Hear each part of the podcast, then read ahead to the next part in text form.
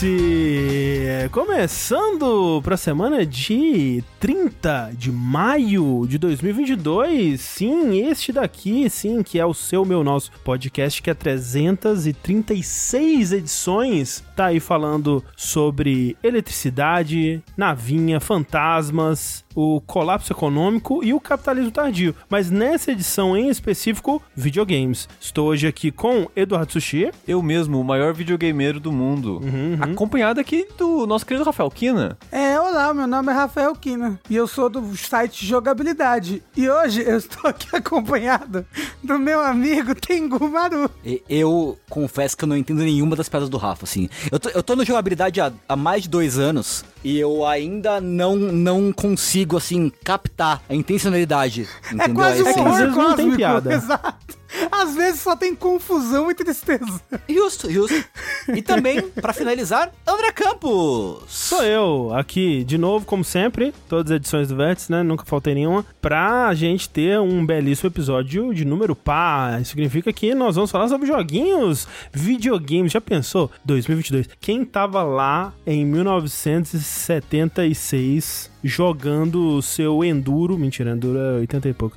Tava lá jogando o seu Pac-Man. Não, Pac-Man é 81. Tava lá jogando o seu. Puta, caralho, me fala um jogo de 76. Odyssey. De É, 76? Pong, caralho, foda-se. Hum. Quem diria, né? Essa pessoa jamais pensaria que videogames em 2022 a gente ainda estaria jogando e falando sobre eles é, na internet. Que a pessoa nem sabia o que, que era, imagina. Se chegar, se viajar no tempo e falar, ô, internet, me passa o seu número do ICQ, a pessoa não vai saber o que, é. Entendeu? Ao contrário de hoje, que todo mundo Todo mundo sabe o que é que é língua aqui. Exato, exato. E é, é isso, né? Estamos aqui para mais um episódio par. Lembrando que o Vértice, ele acontece ao vivo, nas segundas-feiras, 8 da noite, 7 da noite. O horário ainda está em flutuação, mas o, o ideal é que a gente comece a gravar mais cedo, né? No nosso canal da Twitch, twitch.tv jogabilidade, para você que tá é, ouvindo a versão editada desse podcast. E para você que tá aqui conosco, né? Nesse calor humano, nessa coisa bonita desse chat, nesse momento tão belo de nossa existência, saiba que esse programa ele é editado, né? E ele se torna de fato um podcast que você pode ouvir onde quer que podcasts são distribuídos aí pelo mundo, né? No seu aplicativo favorito, seja ele Spotify, Google Podcasts, Apple Podcasts, outros podcasts. É só você procurar por jogabilidade que você encontra não apenas o Vértice, mas todos os outros podcasts da casa. Podcasts estes que são possibilitados por pessoas como você, que mês após mês estão lá contribuindo nas nossas campanhas do Patreon, do Padrim, do PicPay, com o seu subzinho aqui na Twitch que é tão, tão valioso, né? Não é tão valioso quanto já foi, mas ainda é bastante valioso. Especialmente, veja só, se você decidir dar um sub de um tier um pouco mais alto, né? Porque tem o tier 1 ali, o Prime, né? O Prime ele é gratuito para quem assina a Amazon Prime, o Prime Video ou qualquer outro serviço da Amazon aí. Mas se você tiver um pouco mais generoso, tiver sobrando um pouquinho mais de dinheiro aí, você pode dar um sub é, tier 1, um sub tier 2, um sub tier 3, quem sabe que é, Ousado. cai um pouquinho mais pra gente ali, né? E além de estar ajudando muito as nossas empreitadas aqui, você ganha acesso aos nossos grupos secretos aí, o grupo do Discord, por exemplo, que é uma comunidade incrível e tem acesso ao nosso podcast bônus do DLC Cedilha. Por exemplo, no último, a gente falou sobre a nossa mudança, né? Falou sobre esse período aí que eu estive é, fora, supostamente, né? Não, Porque não, não é teve que verdade. isso. Foi uma semana Não, jamais. entre um episódio e outro. E hum, outras coisas, né? Então no último episódio do DLC Cedilha a gente fala sobre isso. E só quem apoia a gente em alguma dessas campanhas, que dá o sub ou, ou apoia no- nas outras campanhas, vai poder ouvir essas belíssimas histórias aí sobre o terror de se mudar, o terror de, de, de- de- do zelador. Mentira, eu fa- eu falei mal do zelador, mas o zelador é, é simpático. O terror de ter coisas. Ter coisas, né? O, bens, o terror dos bens materiais, né? Então tudo isso e muito mais. Esses dias que o zelador não tava aí, senti falta. Sentir falta, pô, assim, a gente só, só valoriza quando não tá mais lá, É. na verdade. E é bom você valorizar esse episódio do Vértice, porque nós vamos falar sobre joguinhos, na verdade. E Um, um último recado aí, independente da- das contribuições, né, nas campanhas, na Twitch e tudo mais, você pode também, associado a isso, ir lá na chicorrei.com.br para comprar as maravilhosas camisetas de jogabilidade. Temos quatro estampas lindas, Quatro? Quatro ou três? Três. Quatro ou três são três, né? O que são números, São, né? são É, três. tipo, É. tipo, a gente já teve outras estampas em outras ocasiões da vida, mas no momento temos três. Ok. É, mas é, é- fica aí o aviso, né? Porque essas estão à venda. Quem sabe amanhã elas não estejam mais. É verdade. Isso, gente. na verdade. Ah, mas sabe. porque Então- as coleções mudam. A gente realmente. a Mudam, gente, por exemplo, A gente já teve a a, do pessoa- Capra Demon. Exato, a pessoa não pode mais comprar uma camiseta do Nerditude Gamer hoje em dia. Ela não pode verdade. comprar a camiseta do Capra Dimo do Achei que a Estamina dava hoje em dia, né? Fica aí como item de colecionador pra quem comprou na época, tal qual essa belíssima camiseta do, do Doom aqui que o Sushi está vestindo. Quem sabe o dia que ela deixará de ser vendida, né? É, apenas, apenas Jesus poderá nos dizer isso. É verdade. É, E o Chico? e o, Chi- e o E o Chico rei. que é o rei, né? Exato. Afinal de contas. É, então, é, compre lá que cai um cascalhinho no nosso bolso. E se você comprar pelo, o- pelo link que tá passando aqui no chat, é, não é o link que tá passando aqui no chat agora, droga, eu- a gente precisa fazer um comando com esse link. Mas tem um link, ele tá no nosso Twitter. Que se você comprar por ele, a gente ganha qualquer outra camiseta que não seja nossa, a gente ganha uma comissão também.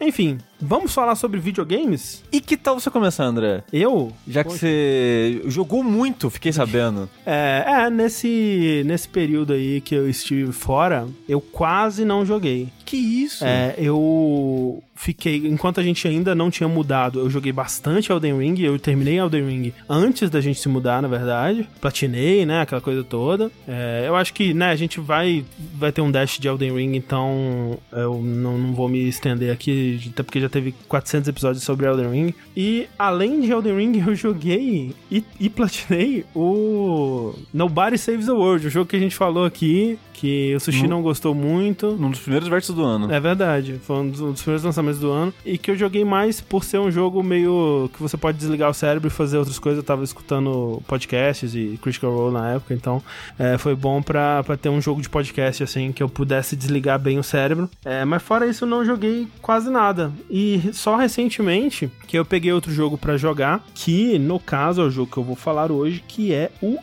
Norco, que é um jogo que está disponível atualmente para Xbox e PC e inclusive eu acho que é só É Xbox só PC. É Game Pass só de PC. ah, é só PC, né? É. Ok, então é só PC, mas veja só, ele está disponível na loja do Xbox e no Game Pass atualmente, né? No, no momento Sim. dessa gravação ele está disponível no Game Pass, que, né, obviamente, o, o método que eu aconselho aí a quem for tentar jogar o jogo. Mas o que que é o Norco? O Norco não tem relação com a série Narcos, por incrível que pareça. O que que é Norco, né? Tipo, esse nome, ele tem a ver com... com ele está se referindo ao mesmo lugar é, da- do, do mundo real, né? Que é uma região é, no norte de Nova Orleans que tem esse nome por conta de refinaria de petróleo. né? Acho que Norco significa New Orleans é, Refinery Company. Acho que é isso. E o jogo, ele é um adventure, né? Um point and click com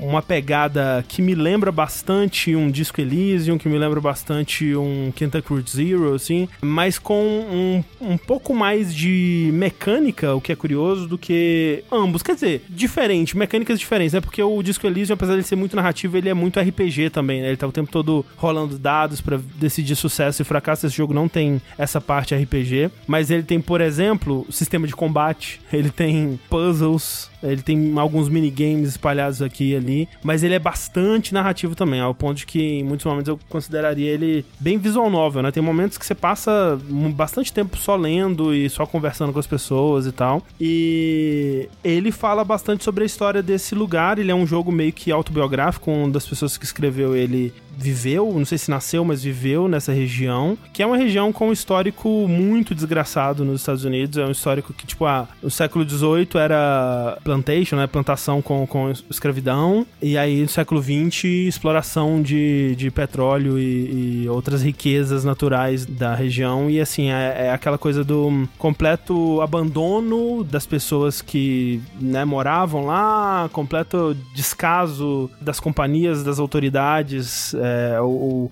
colapso econômico, aquela coisa toda, né? Então é uma é um jogo que trata da história da Kay, que é uma mulher que você controla, que sai de casa, sai, ela meio que foge desse lugar para ver outros lugares, né? Tipo, não aguento mais ficar presa aqui nessa desgraça. E ela sai meio que vagando pelos Estados Unidos durante cinco anos. E essa introdução do jogo mostra ela é, atravessando os Estados Unidos de carona e dormindo em estacionamento e aquela coisa toda. E a mãe dela eventualmente morre de câncer e ela volta para a cidade. E aí vai lidar com o impacto disso na vida dela e um mistério que começa a surgir é, envolvendo a mãe dela, né? Chegando na, na cidade, ela descobre que o irmão dela, que tinha sido muito impactado muito negativamente pelo abandono dela, né? Digamos, é, ele também tá desaparecido. Aliás, ele tá desaparecido, né? A mãe dela tá morta. E quando ela vai investigar o que, que o irmão dela tava fazendo, até tentar entender um pouco quem a mãe dela era nessa comunidade, como que as pessoas viam, né? Acho que quando você é mais jovem, né? Adolescente, tipo, ela, ela é um jovem adulta, pelo que parece. Não, não sei se em algum momento fala a idade dela. Mas você tem uma, uma visão dos seus pais é, meio. Idealizada? Eles, são, eles não são. É, ide, não idealizada, mas tipo. Uma visão distante? É, quase não são pessoas, eles são seus pais, né? Você uhum. não, quase não vê ele como seres humanos próprios, né? Como você, assim. E aí, voltando e vendo, né? É, quem essa mulher era para as outras pessoas nessa comunidade e tudo mais, um mistério começa a surgir e ele me lembra muito o Disco Elysium e o Kentucky Route Zero, é, bastante o Kentucky Route Zero nessa parte porque as coisas elas são muito estranhas, né? Então ele tem bastante daquele é, é realismo mágico, aquela coisa, aquela estranheza mundana, né? Tipo as coisas elas parecem o nosso mundo, mas tem aquele arzinho estranho, aquela, aquela aquele desconforto de algo diferente, né? Tipo aquela série que o Sushi gosta? Como é que é, Sushi? Twin Peaks. Twin Peaks, é, uma coisa meio Twin Peaks, assim. É, tipo, é, tipo a, isso. A, a, pixel art tá me lembrando aquele jogo que você falou num vértice há muito tempo atrás. Unavowed. Isso, tá me lembrando Unavowed, ah, né? Que também é um adventure. Sim, sim. É, lembra bastante o estilo visual desses adventures da o Wadjet né? Uhum. Esse pessoal. É, o, o, estilo visual desse jogo eu, eu, adoro, assim, acho uma pixel art muito bonita. Ela me remete a um estilo de pixel art, enquanto você tem muito jogo de pixel art hoje em dia que recria eras, ah, vamos dizer, do, dos consoles, né? O pixel art ali do, do PlayStation, do Sega Saturn, do, do Super Nintendo, do NES e tal. Ele me, me remete muito a um estilo de pixel art que era feito mais no PC, uns jogos de DOS dos anos 90, assim, é, é, uns jogos mais dessa, dessa época, assim, uns adventures mesmo, um, uhum. sei lá, uns, uns Police Quest, assim, uns jogos da Sierra. E eu gosto muito porque eu não, não vejo tanto assim, né? E, e é muito bonito. O jogo ele é muito é, variado na representação desse lugar decadente. Ele consegue criar umas cenas muito, muito bonitas mesmo. É, né? Tipo, você tem descrições constantes de que meio que não existe noite, né? Porque o fogo da refinaria ele tá sempre queimando, então o céu ele tá sempre amarelo ou laranja ou vermelho. O jeito que isso é representado visualmente, né? Muito impactante. O chat falou, era Timbleweed Park que eu tava pensando. Ah, tá.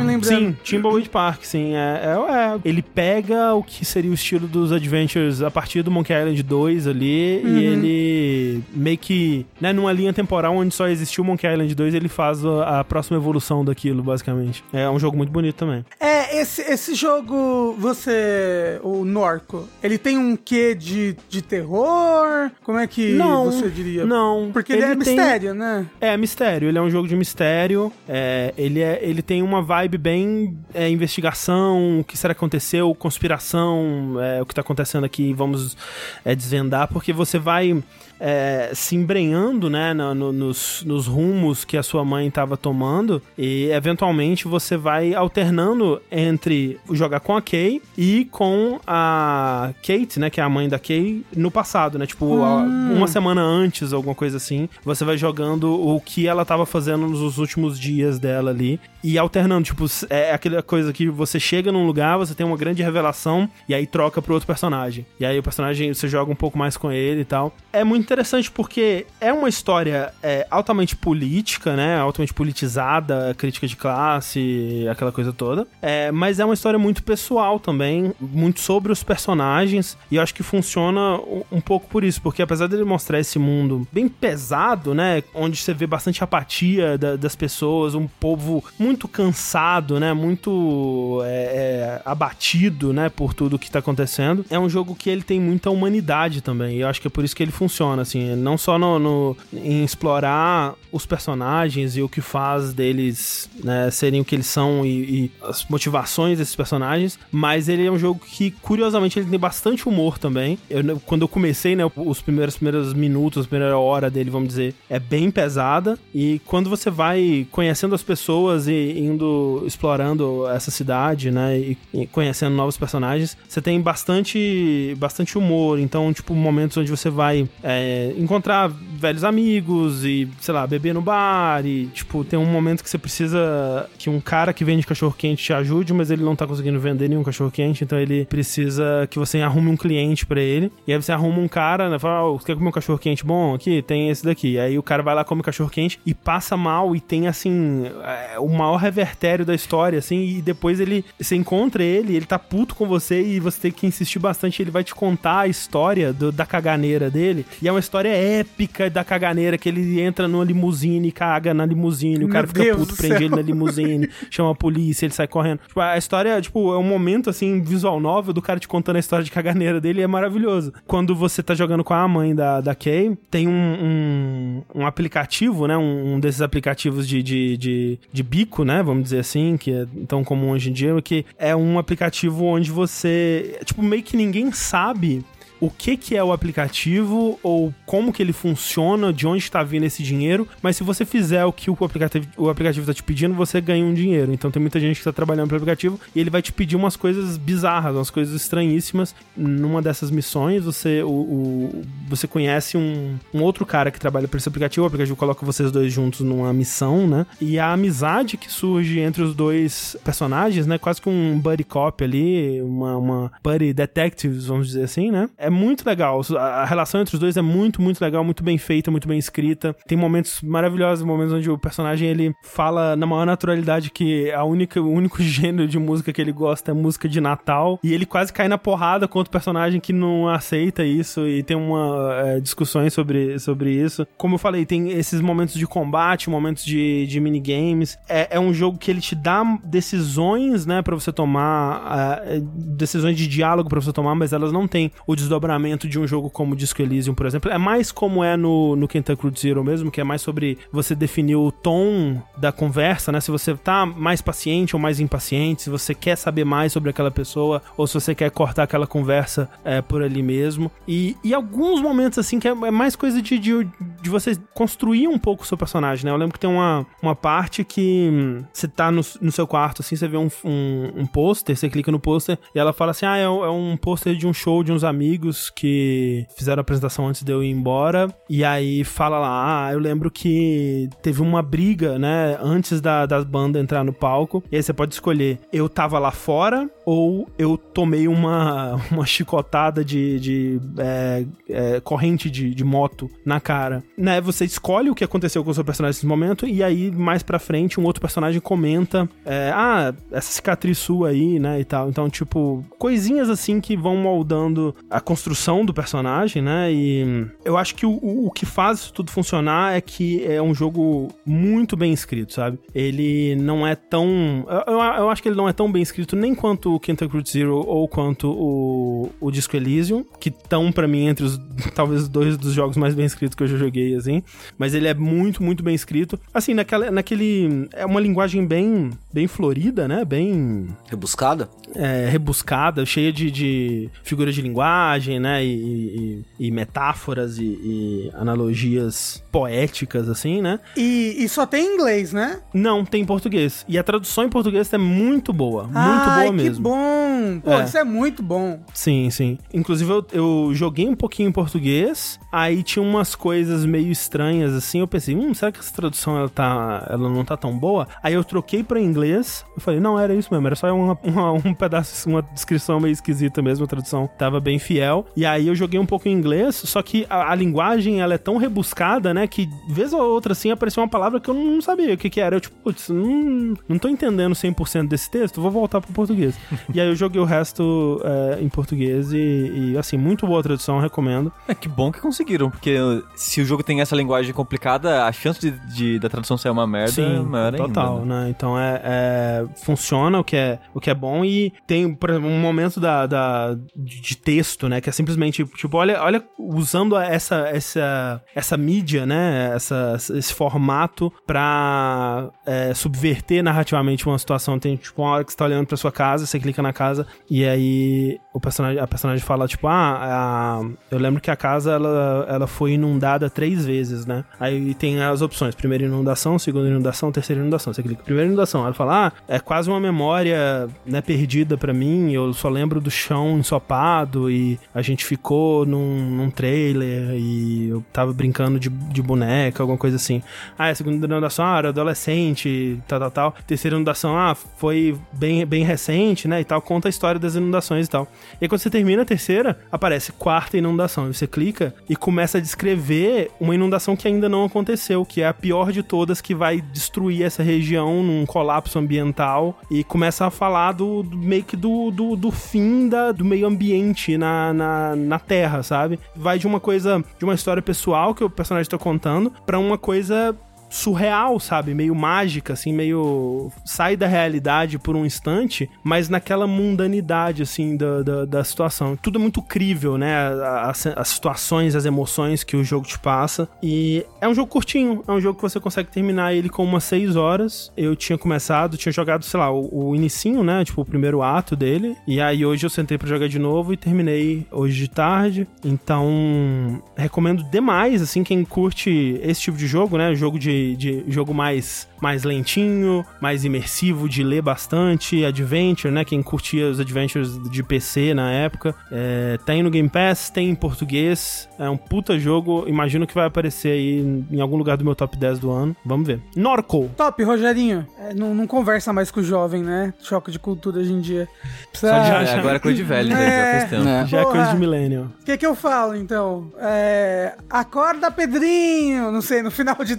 É. lu- Luva de pedreiro. Não sei. É, não, mas o Luva de Pedreiro, ele fala uma frase específica. Ele fala... É, segura! Alguma coisa Não, assim. é, é. Como é que é? Re- é recebe? É? Receba, não é? Receba, Receba, receba. Então é receba. isso. É, receba, narco. É isso. narco? Norco. Narco. Desculpa. Cara, que papo de maluco. É assim que é o jogo? É assim que eu jogo. É nóis. Eu, inclusive, antes de começar, eu ensaiei com o Rafa uma cena do Isso, jogo é, pra a gente tava- interpretar aqui. Foi essa. Eu gostaria de trazer aqui de volta, rapidamente, o Salt and Sacrifice, que Ah, o não. Sushi falou duas semanas atrás, né? E quando ele falou, eu falei, pô, vou comprar o jogo. Ele falou só mal, mas eu. O, o Sushi falou mal pra caralho. Não, esse jogo eu vou comprar. Mas não, é, é que o porque- Rafa, ele, é- o que o Rafa gosta muito do anterior. Então, Exato, tipo, não eu- importa o que eu falasse, o Rafa queria jogar e tá tudo bem. Exato. Eu gosto muito do Salt and Sanctuary. Eu falei, pô, vou dar uma chance pro Salt and Sacrifice. Realmente, né? Vai que. E eu comprei. co- comecei uma build de mago no jogo. Pra quem não lembra do, do vértice da semana retrasada, ele é como se fosse um, um Dark Souls plataforma 2D. Com um desenho, um desenho feio, né? Ele é feio, né? É feio. Nossa, coitado. É um, é um joguinho muito. né? Como é que é? Sky Studios? Isso. Isso, Eles é. ainda chamam Sky Studios? Sim. É, assim, eles melhoraram, né, ao longo dos anos. Se você for voltar lá no. É, Como é é? O F- Fridge? Dishwashed. Dishwasher. Eu, pensei, eu lembrei que era algum, era algum eletrodoméstico. Isso. E- É, e, e é um era estúdio... muito mais feio, né? É, é, é um estúdio de duas pessoas. A arte é toda feita por uma pessoa só. E, é- e essa pessoa ela tem esse estilo meio, meio capa de banda emo dos anos 2000, assim. né? É, todos os personagens parecem um personagem que você veria num, num- num- numa banda emo. Ou seja, parece, não parece? Eu tô maluco? Ah, parece. Eu Tá bom. entendo o que você quer dizer. É, me parece parece mais um, sei lá, uma, uma- um desenho do DeviantArt dos Né? anos 2000, Então, assim. você sabe aque- aque- aquele personagem que ele tá arrancando o coração e entregando pra Isso, menina, assim? exatamente, Então, exatamente. é uma, uma coisa meio emo, assim, então tem, tem esse estilo. E- Mas eu acho bonito, eu gosto dos cenários, eu gosto do, do, do, do- do Salting Sanctuary, especificamente. O Salting Sacrifice, eu também acho bonito, achei inclusive mais bonito que o, que o Salting Sanctuary. Não, com certeza, isso é. Sim. Mas, aí eu fui jogar, comecei uma build de mago, porque eu falei, pô, não sei quanto tempo o jogo é, ele é um jogo que se alonga pra caramba, tentando ser Monster Hunter, né? Vou fazer uma build de mago. E eu joguei bem de mago, joguei bastante, joguei umas 10, 11 horas, e tá, est- estava me divertindo. Tava vendo bastante os erros do jogo, mas era, tudo fazível. Tudo no jogo era fazível, sendo de mago. Eu até, tipo, descobri, e talvez tenha sido colocado num patch, porque ele já recebeu alguns patches desde então, inclusive pra ver um pouco a, a recuperação da stamina do personagem e tudo mais. Por exemplo, ah, co- como é que eu faço pra traquear um mago que não tem nome? Já tem umas manhas que dá pra fazer. Tipo, Como assim, traquear um mago que não tem nome? É porque, é porque, André, que você não tava aqui. Mas tá, esse jogo. Eu tava, obviamente eu tava, mas eu fiquei meio distraído nessa hora. Isso, exato. Esse jogo, ele é o Salting Sanctuary, só que ele quer ser Monster Hunter no meio. Então, o, o- ba- boa parte do loop de gameplay do jogo é você ficar caçando esses magos. Ah, né? tá, Então você tipo bate nele e ele corre de você? Isso, exato. Ah, entendi, entendi. Vo- Você primeiro caça um mago com um nome, é tipo Mago de Gelo Dercy Gonçalves. Aí você mata a Dercy Gonçalves. E aí no mapa depois você acaba você acaba encontrando esses magos que é um mago de gelo, que é igualzinho a Dercy Gonçalves, só que sem nome nenhum, né? e Ah, aí entendi. você você vai batendo nela, ela, ela teleporta pra lá, vai batendo nela, teleporta pra lá, até que você mata e ganha materiais, tipo a coração de mago de gelo, pele de mago de gelo, esse tipo de coisa, unha de mago de gelo. E aí você crafta coisas que vão te ajudar a continuar avançando no jogo. E até descobri hoje, pelo menos, né, na, na- no patch atual, quando os bichos eles não saem da área em que eles estão no começo, e quando eles saem da área, aí eles começam a deixar rastros pra você seguir, porque eu não sei se antes ou se é coisa do PC, que esse jogo tem uns puta bug assim estranho, que nem tava aparecendo isso pro sushi. Mas eu tava, pô, legal o jogo, ele é muito arrastado, muito enrolado esse negócio, e ele, por conta dele querer ter esse negócio de caçada, o level design sofre muito. Porque, vamos dizer que no outro jogo você tinha caminhos. Nesse, todas as áreas são como se fossem grids grudados um no outro, entendeu? Todas as áreas são, são matriz, sabe? Todas as áreas é uma, é uma matriz de região, toda interconectada, grudada numa outra matriz de região, grudada numa outra matriz de região. Ao, ao contrário de ter um level design mais, tipo, cada área ser muito diferente um do outro. Tipo, no primeiro jogo tem uma área que é uma pirâmide, e aí a maneira como você vai se mover. Ou então, tipo, áreas que eram mais lineares no, no outro jogo, e esse era bom, porque todas as áreas eu achei muito parecida. Mas até estava gostando do jogo, estava conseguindo. Estava conseguindo jogar ele. Aí eu resolvi jogar em live e falei, vou fazer uma build melee, né? Porque é normal, né? No jogo, vou fazer uma build melee, vou fazer um paladino. É uma opção, escudo. afinal de contas. É, De acordo com a quantidade de arma, a maioria é melee. Exato. E percebi que o jogo é impossível de ser jogado melee. Simplesmente É mesmo? impossível. Você tá Impossível. jogando de que, Sushi? Eu tava jogando de personagem ágil com duas faquinhas, Sei. né? Como eu costumo fazer. E, Clássico. É. E assim, é, é aqui- aquilo que o Sushi falou, mas eu não achei que era tão ruim. Eu não achei que era tão ruim Não é desse possível, o jeito. Sushi tá exagerando. O Sushi, ele é, é muito ranzinza. Não, o Sushi, ele é muito bravo com videogames. Eu tenho certeza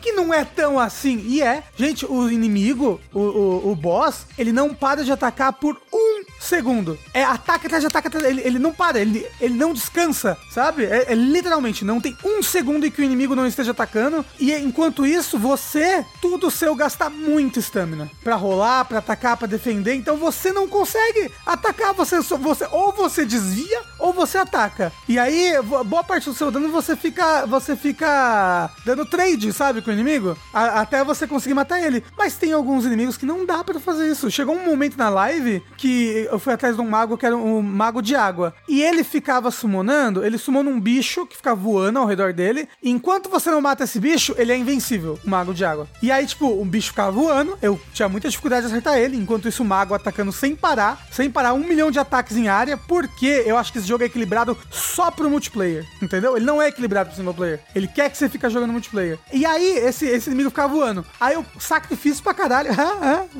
Depois de muito sacrifício, conseguia matar o inimigo. Instantaneamente ele invocava outro. Eu passei 15 segundos pra matar o inimigo, pra dar um de dano no, no mago grande, e ele já invocava um outro olho que protegia ele. Então, tipo, caramba, o jogo não, não é nada balanceado pra você jogar sozinho ou pra você jogar melee. Tipo, você só consegue jogar sozinho, talvez se jogar de mago, porque o mago é apelão, sabe? Porque o mago tem um monte de ataque em área gigante e pode usar mais os elementos. Então, nossa, eu fiquei muito decepcionado com o jogo. O loop de gameplay é chato e as áreas são bem menos inspiradas que o primeiro jogo? São, eu acho. Achei o level design no, no geral pior. Mas eu tava conseguindo curtir o jogo. Porque eu, eu gosto da, da, da temática, do clima, desse Dark Fantasy do jogo. Eu, eu gosto do, do, do gameplay do primeiro. Esse daí tem um, tem um quê do, do gameplay do primeiro que eu gosto. Apesar do- dos inimigos, mesmo os normais, se comportarem muito relentless. Como é que eu posso fazer isso? Agressivo. Muito agressivamente. Muito, muito Não é educado agressivamente. em Harvard, ô Rafa. Ah, desculpa, eu sou bilingue, tal qual a Sasha, né? Falo português Trilingue e daqui a várias pouco. merdas. Só que che- chega um momento que você simplesmente não consegue passar. O jogo parece que ele é impossível de ser vencido. E isso me deixou triste pra caramba. Nossa, eu nem voltei a jogar de mago, de tão triste que eu fiquei. Falei, eu não, não vou jogar esse jogo. Enquanto, enquanto, enquanto esse jogo não tiver lançado de verdade, completado, eu não vou jogar ele. E eu não sei se isso vai acontecer, sabe? Se, se as críticas vão chegar aos ouvidos do developer, eles vão conseguir consertar isso, porque o jogo, infelizmente, na minha opinião, é injogável. É, eu acho que chegar vai chegar, porque o pessoal tá bem vocal, né? Tipo, igual você, tem muita gente que gostava muito do primeiro e tá muito decepcionado com esse por causa desses problemas, né? O negócio é se eles vão conseguir. Eles se manifestaram sobre isso, fizeram. Ou, ou- ou só com os patches. eh, É isso eu já não cheguei a acompanhar, assim, com, com como eles especificamente estão lidando. Porque eu joguei na semana lá do lançamento e fiquei por isso mesmo, não, não foi correr atrás mais. Mas eu vi que naquela época os reviews já estavam bem negativos no geral, assim, do, tanto de público quanto de crítica. É, e tipo, pô, eu. Ah, esse jogo tinha, tinha, tinha muito pra ser bom, né? Ah, ou pelo menos tinha muito pra me divertir por várias semanas aí, pra eu fazer várias builds diferentes. Que nem foi o primeiro. Porra, eu joguei o primeiro por muito e muito tempo. Rejoguei ele várias vezes já. E ah, eu, eu até fiquei tão triste com esse que eu instalei o primeiro de novo no Play 5. pra ver se eu jogava. Eu, eu fiquei com vontade de jogar o primeiro de novo pra saber se o problema era esse. Ah, Então, não, jo jo- joga o primeiro, você vai ver que ele é, ele é completamente balanceado pro single player, então ele é, ele é gostoso de jogar. E você pode fazer várias, várias builds. Só que ele tem um negócio que tem builds é, normais e tem builds extremamente apelonas no, no primeiro jogo, assim, build Me dá você- apelona. É, que tipo, você entra, aperta um botão e mata o boss, é isso. Mas, triste por Salt, Salt and Sacrifice. Fico. É, é sério, eu ficava, dormindo e pensando, cara, não é possível que esse jogo é tão ruim assim. Eu queria tanto um jogo bom, que ódio, que ódio. Mas é isso. Salt Sacrifice, um lixo. E o seu próximo jogo é um lixo também? Então, o meu próximo jogo que eu vou trazer aqui hoje, ele é um jogo, na verdade, muito bacaninha. O nome dele é Bacaninha. Ghostwire Tokyo. Nossa, que jogo é esse, Rafa? Saiu agora? É um jogo, é o jogo daquela menina que faz Kawaii! Ah, Desu! Mata na verdade. Ma- é. mata, mata ele! E. pra quem não lembra, teve uma conferência da Bethesda, foi da Bethesda, não foi? Foi. Sim, há 36 anos atrás. E aí teve uma desenvolvedora que foi apresentar o jogo e ela, e ela era muito kawaii. E aí virou um meme ela ser tão kawaii. E no, no, no desenvolver do jogo ela saiu do estúdio, infelizmente. Mas o jogo lançou. É um jogo do. É um jogo do estúdio do. Shinji Mikami. Do Shinji Mi- Mikami, isso, né? Quem dirigiu não foi o Shinji Mikami, foi um outro moço sob a tutela dele. E Foi o Shinji Mikami que dirigiu é o isso, Tiny Chat. isso. E, o que, que é o, o Ghostwire Tokyo? O Ghostwire Tokyo é um jogo em primeira pessoa, um quê de Resident Evil, um quê... Não, não, Resident Evil não, vai. Um quezinho de survival, talvez? Um quezinho de terror? Qual, qual que é a história dele? Você acabou de ser atropelado num acidente terrível, você está morrendo, E aí você vai para um mundo medieval onde você é o mais fodão e todo mundo paga pau pra você. Caralho, você já tinha visto antes esse jogo? Não, mentira, não Foi é. mal, foi mal. Não é um Isekai, tá bom? você está lá morrendo. Nesse meio tempo tem um fantasma tentando possuir as pessoas ali. Ah, meu Deus, essa pessoa tá viva, você também. Ah, aí ele consegue te possuir, porque você tá meio que já morrendo, sabe? E quando ele te possui, uma névoa começa a tomar conta do lugar ali de Tóquio e todo mundo começa a desaparecer. Só sobra roupas das pessoas no chão. E o que se passa é, tem uma organização terrorista psíquica que tá fazendo esse ritual ou alguma coisa que gerou essa névoa e simplesmente matou, de certa maneira, todo mundo, ou des- desincorporou todas as pessoas. E nesse desincorporar das pessoas, começou a trazer esses visitantes de outro mundo, que são como se fossem Os um- yokais. Uns yokais, isso. Mas é porque o jogo, ele, ele, tem, ele tem os yokais mais tradicionais, sabe? O, o, o guarda-chuva com um pé só, é, a boneca que tá possuída. A mulher gigante com chapéu branco do Resident Evil. Tem ela também. E ele tem esses visitantes que são yokais, que também são tipo, é, ah, esse aqui é um espírito, na verdade é uma energia do Salaryman, sabe? Que sofreu muito, morreu trabalhando, que é o inimigo mais básico do jogo, é tipo um Slenderman de terno e altão e normalmente de guarda-chuva. Tem umas garotas colegiais sem cabeça, que são os inimigos básicos do jogo.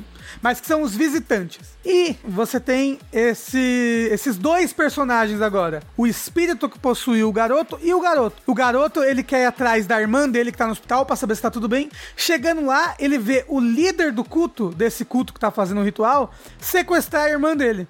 Aí ele, caralho, como assim? O que que está acontecendo? isso, por quê? Então, por quê? E por que que eu também não fui transformado quando a névoa me atingiu? Sabe? É, é porque eu fui possuído por esse moço? E esse moço que te possuiu é um detetive espiritual. E o Yusuke? Então, porra. exato, ele, ele é só que ele era um Yusuke vivo. Ele estava vivo, o moço líder da seita matou ele e ele conseguiu incorporar em você antes disso. E agora você tem esses dois protagonistas que estão ocupando o mesmo corpo e boa parte da. da como é que eu posso dizer? Do, do desenrolar da história é esses dois tentando se dar bem ou não, é esse quase que choque de geração, porque o, o menino é bem mais novo e o detetive é bem mais velho, e ambos estão tentando ocupar esse mesmo corpo. E ele é, e, e agora você tá nessa Tóquio completamente fantasma, sem nenhum habitante, apenas com, com cachorros e gatos e outros animais e, e outros yokais também, bons Eu vi e que ruins. tem é, quest de achar o guaxinim. Exato. Tanukis que estão escondidos como objetos no cenário. E você tá nessa quest de detetive, que é descobrir o que que é essa organização, o que que ela tá fazendo e, e como vencer desse grupo terrorista psíquico. E essa, essa lore, esse melee já é super interessante. Tem várias side quests no jogo, porque ele é um jogo em primeira pessoa de mundo aberto. E tem várias side quests que elas são bem bobas, assim. Tipo, você fala com o NPC, entra numa casa, faz um negócio ali e pronto, term- terminou a side quest. Só que eu achava elas super divertidas por causa dessa ambientação, assim. Eu me sentia o próprio Yusuke Urameshi, sabe? Resolvendo vários enigmas sobrenaturais por Tóquio. Então, tipo, tem, esse, tem um espírito de um fantasma na frente do hotel. Aí ele fala pra você: Ah, que estranho. Lá dentro, no quarto andar, tem um, um quarto que sumiu. Um dos quartos sumiu do dia pra noite. E o dono do hotel sumiu também, nunca mais apareceu. Que estranho. Aí você entra no hotel e aí você tem um poderzinho que é um, um eco, como se fosse um, um eco de morcego, sabe? Faz pum, pum, pum, pum, que você joga com a mão assim, uma coisa pingando no chão, e ele faz um eco e você pode usar isso pra achar coisas escondidas. Se fosse o Show, ele teria a bússola sobrenatural, que é um dos sete itens do detetive sobrenatural que você recebe, como todos sabem. Isso, como todos sabem, é, esses itens que foram super utilizados durante a série, né? Sim, exatamente, Principalmente no exatamente. anime, que eles aparecem quase que meio episódio. Aí você descobre que um dos quartos tinha um Nurikabe na frente. Sa- Sabe, aquela parede yokai? Sei que tem no Nioh. Isso, exato. E, e, e ele, ele escondeu um quarto. E o dono tava dentro desse quarto. Então, tipo, o dono, ele tava aficionado por um quadro lá. E aí o Nurikabe sumiu com a porta e ele morreu lá dentro. Porque ele, ele, ele tem um diáriozinho, né? Ele acordou e não tinha mais a porta. E ele morreu. E aí você entra lá dentro, descobre a história dele, pega o quadro, fala com o fantasma lá fora e acabou. Mas é muito legal você ir andando por essa Tóquio que é super detalhada. Inclusive os ambientes internos e externos são todos cheios de, de coisas e, e, e objetos e as roupas das pessoas caídas no chão.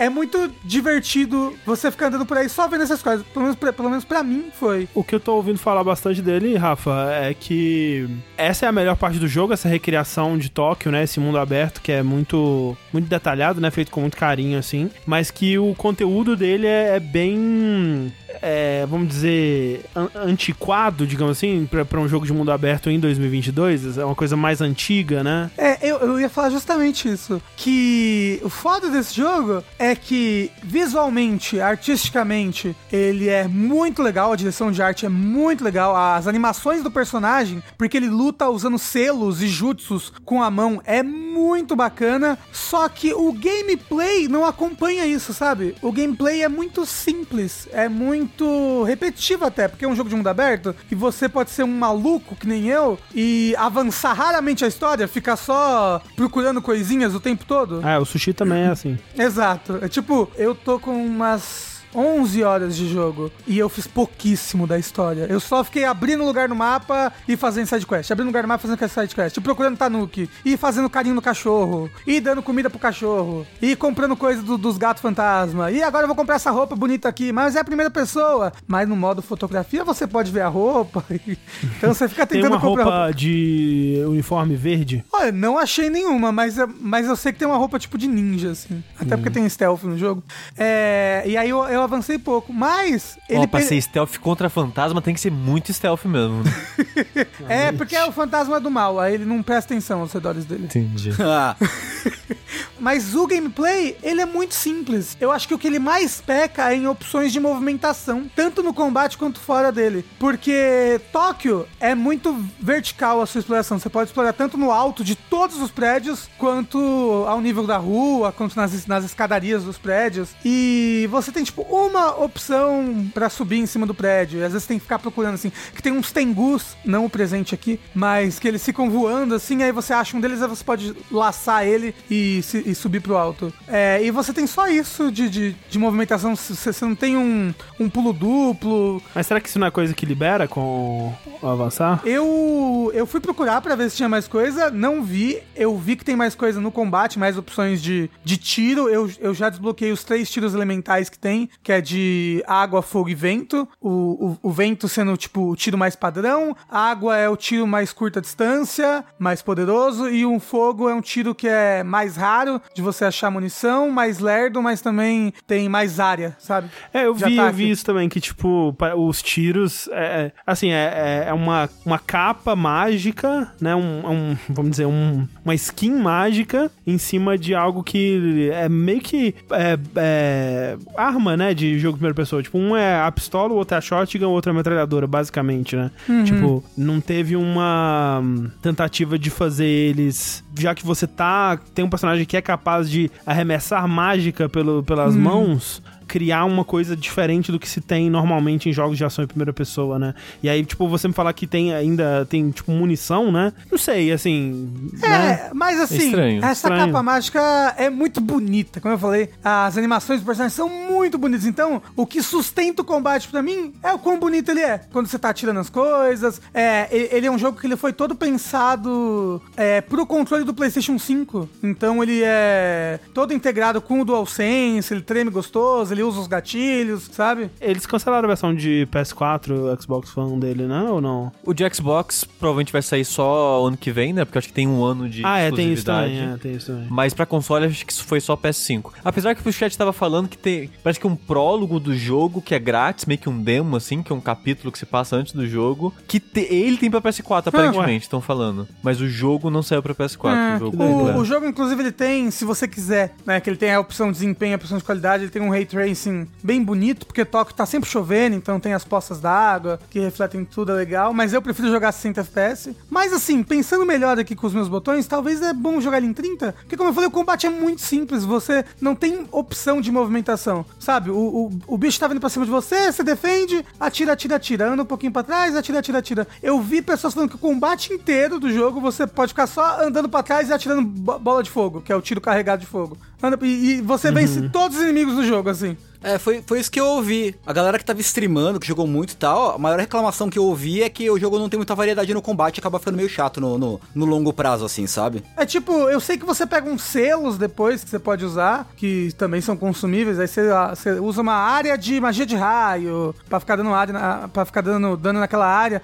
Mas no normal, pelo menos a dificuldade que eu tô jogando, é muito fácil. E o stealth é muito forte. Tipo, você consegue limpar a maior parte das áreas no stealth, a maior parte dos yokais. Se- sem precisar engajar em várias das lutas. Ele tem opção de dificuldade, assim? Ele tem, ele tem. Ele tem opção de dificuldade. Muita gente recomenda, tipo, pô, vai começar a jogar? Joga já direto no hard, sabe? Porque o normal é realmente muito é, blazer, sabe? É, mas ao mesmo tempo, se o combate é tão simples, será que o hard só não vai ser mais frustrante em vez de mais divertido? Então, mas, mas talvez, mas talvez te obrigue a usar mais o, o counter do jogo. Ah, que pelo menos te você obriga tem a a prestar mais atenção, talvez, né? Em vez de só ficar.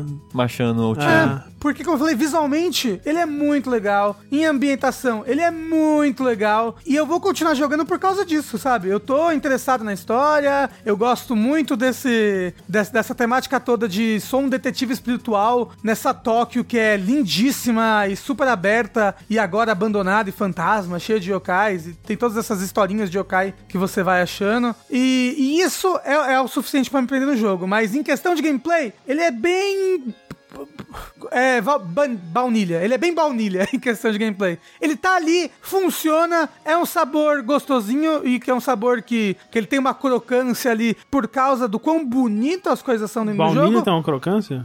É, uma- é uma baunilha gostosa com o crocante, é um flocos, Entendi. pronto.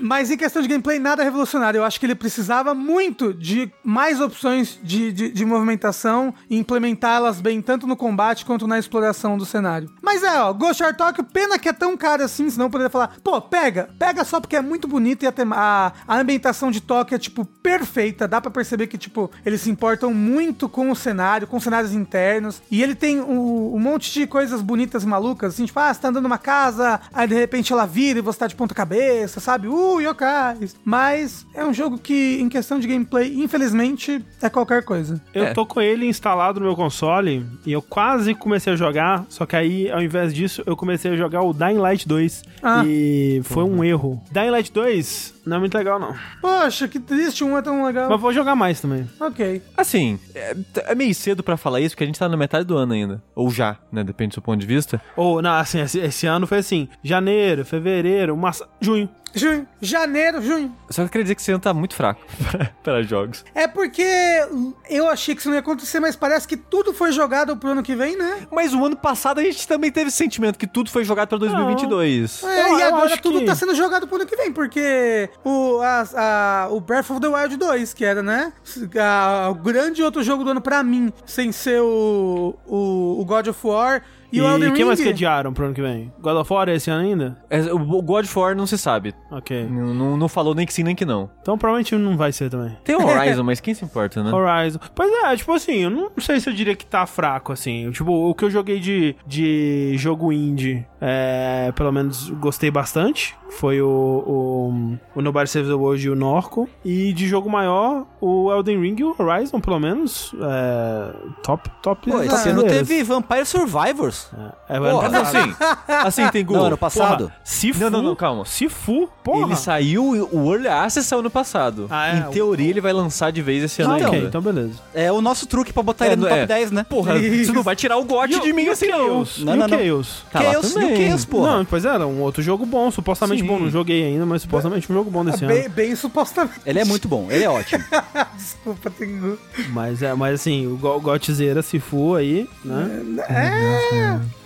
Eu, eu não sei, talvez eu que tô morto por dentro, porque eu não gostei do Tunic, não gostei do Sifu. Não joguei o Tunic ainda. É, não joguei o Horizon ainda. é, apesar que até, que até quem gosta de Horizon fala que tá tipo, ah, é legal. Mas não parece que é incrível. Não Ah, sei. vai não, eu vi, eu vi gente que achou melhor do que eu. O Triangle Strategy eu não joguei ainda, é verdade. É, eu não porra, esse é um jogo. É verdade, eu ia tá pegar todo com o Heitor, falando. perguntar pro Heitor se ele já zerou. Ah, inclusive, ah, o pessoal no chat, não só o Gabriel tava antes, comenta de Soldiers, Soldiers, não lançou ainda. E acho que a gente não recebeu. Não, eu pedi, mas a gente não, não É. recebeu ainda. Então não tem como a gente comentar, gente. que é só Sol- quando Soldier? lançar. So, é, um, é um Metroidvania É, que saiu Souls-like. recentemente. Ou, ou tá pra sair, eu não sei exatamente. Eu Tá, não tá sei pra mais de nenhum sair, tá jogo, pra gente. sair. É, ele é, é, é Soldiers com Soul, sabe? De Soul, Dark Entendi. Souls. Soldiers. E não, aí, só por causa disso a gente não vai falar dele aqui. não. Mas Eu é, eu, tava, assim, eu eu vi o review hoje animado do Lucas, ele. ele parece interessante. É, parece que, que o pior dele é que ele é ambicioso demais, grande demais, e acaba. Pro um estúdio pequenininho. É, acaba que tudo. Nem tudo no jogo mantém a mesma qualidade. Entender. Tá aí o review já do Soldier. Exato, Tá aí, é ó. isso, gente. Mas e você, Tengu? O que, que você tem pra Eu? compartilhar com a turma hoje? Eu tenho pra compartilhar que eu acho que eu peguei alguma infecção na garganta. Ih, É, que a minha garganta, minha voz tá uma bosta, assim, tá completamente triste. E eu tô com vontade. Na verdade, eu preciso. Acho que preciso passar num, num otorrino, mas a preguiça me consome, né? Aí é complicado Porra. esse negócio aí. Pô, é, eu, eu culpo o André. Exato. Desculpa. Aprendi com ele a não ir no, no, no Que médico, Olha a minha influência aí. né? Influência É- é- sinistra. É isso que é ser um influencer do mal? É, acho que sim, né? Aprendi com o André que ir no, ir no médico é errado. Mas, enquanto eu penso se eu vou ou não ao médico, eu tava jogando é, algumas coisas. Por exemplo, eu poderia falar mais sobre Mega Man X-Dive, mas não vou falar. Mas eu, Eu posso poderia- falar que eu joguei uma quantidade pornográfica de Mega Man X- X- X-Dive, eu tô me sentindo muito culpado. Vosti, Vosti, culpa é coisa de cristão, Sushi. Minha família era cristã, eu, te- eu Ma- cresci no ambiente da culpa. Mas tem que se libertar dessas amarras, Sushi. Se liber- se liberta das- das- dos grilhões da culpa cristã, Sushi. Se liberte da, da cruz católica, Sushi. Exato, exato. É, daí, eu, eu tava jogando, na verdade, um joguinho que recomendaram no, no nosso, nosso grupinho de chat lá. Acho que foi o Lucas que recomendou esse jogo, que é um tal de Drainus. Que claramente é um jogo cujos criadores não têm inglês como língua principal, como língua mãe, porque ele tem anus no nome. Pelo, pelo menos tem um Azinho no meio ali, só pra dar um. Mas, né, Mas o Só pra dar um fica, charme. né, Como é que escreve, fica- Tengu? Drainus. D-R-A-I, D-R-A-I-N-U-S. Beleza. Drainus, né, que nada mais é que um jogo novo do Team Ladybug, né, que é um estúdio aí que eu gosto muito, muito simpático, que fez mais recentemente aquele buscação do Lord of War, né, da Disney, Ah, um- sim. Que é do Labyrinth- honestíssimo. que é muito legal, né? Ah, também fez o Torrolo na Nice, também fez outras coisas e tudo mais. Mas o que me, o que me interessou, assim, interessou a mais, porque um jogo do, do Team Ladybug já despertaria a minha curiosidade naturalmente, né? Porque, é, além de tudo, os caras fazem um, um trabalho de pixel art muito foda, né? Muito poderoso. E esses sempre, sempre são uns jogos lindos. Mas o que me atraiu mais pra esse jogo é que ele é um jogo de nave, né? Que é muito uma coisa incomum até pra pra esse estúdio que vinha fazendo basicamente eh, buscações e iterações dos próprios buscações, sabe? Por bastante tempo. Ele, ele vinha fazendo Symphony of the Nights. Basicamente. É, e Basicamente. jogo de nave, é, no caso, esse shoot 'em up bem arcade, né? Isso. É clássico que o nego tá se referindo. Que até onde eu sei, e eu não sei muita coisa, é, não, não se faz muito mais hoje em dia, especialmente com nave, né? Porque eu vejo estúdios ah, tipo a Cave, ou outros estúdios, tipo, ah, o, o cara lá do, do Toho. É, é jogo de nave, mas é com menininha, né? Muitas vezes. Sim. Exato. É que tem um nicho aí a ser atendido, né? É claro, claro. Mas um R-Type, assim, né? Faz tempo. Então, mas até que tem o jogo- bastante jogo de nave saindo ali, especialmente entre os indies japoneses, assim. é um Ah, é? gênero que Bom, nunca. então é É um gênero que nunca morreu. Felizmente nunca, nunca morreu e tal. É, e daí, assim, e é um gênero que o Japão gosta muito, né? Sim. É, Os shmups. Sim, sim, sim, sim. Ah, o Torro que eu diga, né? Inclusive, mesmo, me- mesmo, ele, mesmo ele não sendo de naves, ele sendo de garotinhas voadoras, é, é um gênero que o pessoal gosta. Inclusive, o, é, eu, eu comentei num, num vértice passado sobre o Sol Cresta da Platinum, né? É, E ele é bem inspirado em jogos uh, uh, arcade shmup, mas bem classicões, assim. Acho que até demais ele se prende ao, ao, ao formato clássico, né? E aí a gente tem o, o Drainus da Ladybug, que tá barato no Steam, inclusive, tá acho que menos de 30 reais, ou cerca de 30 reais. Não me lembro bem agora o, o preço. O que é muito importante, porque eu queria muito jogar o Soul Cresta, mas ele tá tipo 200 Não, reais. É. Aí Soul Cresta é, absurdo, é, não, pra mim não faz o menor sentido o preço desse jogo, é, enfim, né? Mas É, esse aí, 30, dependendo do que o Tengu falar aqui, eu vou esperar o Game Pass, porque todos os outros jogos desse estúdio são no Game Pass, então eu acho que é, só É. questão de tempo. É, inclusive, esse jogo, ele, é, ele, ele não é igual ao Soul Cresta, que é a navinha vista de cima, né, Tengu? Isso, Ele, isso. ele é navinha vista de lado. É, um aspecto até que eu acho curioso dele é que a maioria dos jogos é, japoneses indie de nave, eles normalmente são vista de cima, né? E não, esse aí é mais um, um R-Type, um, um Gradius. Gradius. Um paródios. É, sim. Inclusive ele é muito, muito inspirado em Gradius, né? Ele, ele é bem gosto. inspirado em Gradius. Talvez seja a maior referência dele em termos de inspiração de jogos passados. Você sabe o que que joguinho de navinha pra mim virou? Hum. Virou um minigame que tem dentro de outro jogo. Sabe? Pode crer. Vários jogos, tipo Kirby, sempre tem uma sessão nave, em que você vira uma nave e sai atirandinho. Nier. O é. baioneta, tem um momento que é uma nave e você vira e sai atirandinho. Não é Nier, próprio Nier, Nier, exato, é. Pois é, pois é. Mas enfim, o que é esse tal de Drainan. Dra Drain, eu sempre confundo, eu falo errado o nome desse jogo. Drainus. É Drainus. Drain Anus. Anus. Dry né? Anus. Dry Anus. É o jogo né? da Cunete. É o menino do menino do cu de areia lá, né? Caralho, Dry ó, Anus. te falar, a gente tá vendo o vídeo do jogo aqui, é bonito, hein? É muito Ô, bonito. É bonito pra caralho. É, Eu vou começar falando justamente disso. Eu, eu nem ia, mas eu vou. Quando começa, tem um tutorial, tutorial rápido no, no começo, mas quando você passa o tutorial e, e entra uma primeira cutscene, que é meio que um close da nave decolando, cara, é muito bonito. E aí você, a primeira fase é toda num planeta de deserto, um lance meio Tatooine, assim. E aí tem uma parte que vem uma tempestade de areia que cobre a tela, aí vem as naves inimigas, você vê a sombra delas passando. Depois elas vêm pro primeiro plano e você pode atirar nelas. Cara, o jogo é muito bonito, assim. Já era de se esperar desse estúdio, mas, cara, eu acho que eles se, se superaram, assim. E ele é ainda mais com 3D? É, assim, a- as naves parecem 3D. Parece muito ser 3D com um tipo, filtro de pixel art. Exato, mas, tipo, muito É, bom. bonito, sabe? Mas é muito bonito, não, é muito bonito, é um efeito muito bonito. Que, Exato. que dá essa confusão, né? De, pera, mas é pixel art ou é 3D? É, porque as naves estão rodando, sabe? Porra, Sim. que irado. Não, fo- o jogo é muito, muito bonito. Eu gostei muito dos designs das coisas, de modo geral. O design da nave que você controla é legal, o design dos inimigos eu achei legal. Os efeitos especiais dos tiros eu acho muito, muito bonitos, assim, de modo geral, as cores, os formatos e tudo mais. Mas enfim, o que que é o jogo em si? É um jogo de nave, de lado, em que a mecânica principal. eh, Tem, tem, que tem duas mecânicas principais. Mas a mais óbvia e a que o jogo mais foca, ma- eh, é mais exigida de você, digamos assim, é que a sua nave, como o nome dá a entender, você é capaz de drenar eh, tiros laser e apenas os tiros laser dos inimigos. Então, é o jogo te exige muito que você tenha uma postura bem agressiva, que eu gosto em jogo de nave, você, você precisa jogar agressivo, né? Que é o caso de Torro, por exemplo, um jogo que pede pra você ser mais agressivo, em que você tem que meio que se jogar nos tiros dos inimigos, absorvendo tudo e depois soltar. Absorve solta, absorve solta, enquanto dá os seus próprios tiros. É, e isso é integrado de uma forma muito legal no, prós- no próprio fluxo é, das missões, né? Em que, por exemplo, você tem missões em que o cenário tá rodando. Pra você atirar o inimigo, você tem que usar o golpe carregado da drenagem. Então você tem que ficar meio que navegando por entre tiros e obstáculos pra você conseguir absorver e dar tiro. E aí Você consegue absorver qualquer ataque dos inimigos ou tem. só os laser. Ah, Por- porque tá. tem inimigos que tem. Aliás, tem ah, tiros que são físicos. Né? Então, tipo, míssel, bomba, pedra, esses tipos de tiros que você não absorve, eles são rosa avermelhado é, em volta. Enquanto os tiros dos inimigos são roxos, né? Isso, os lasers são todos roxos.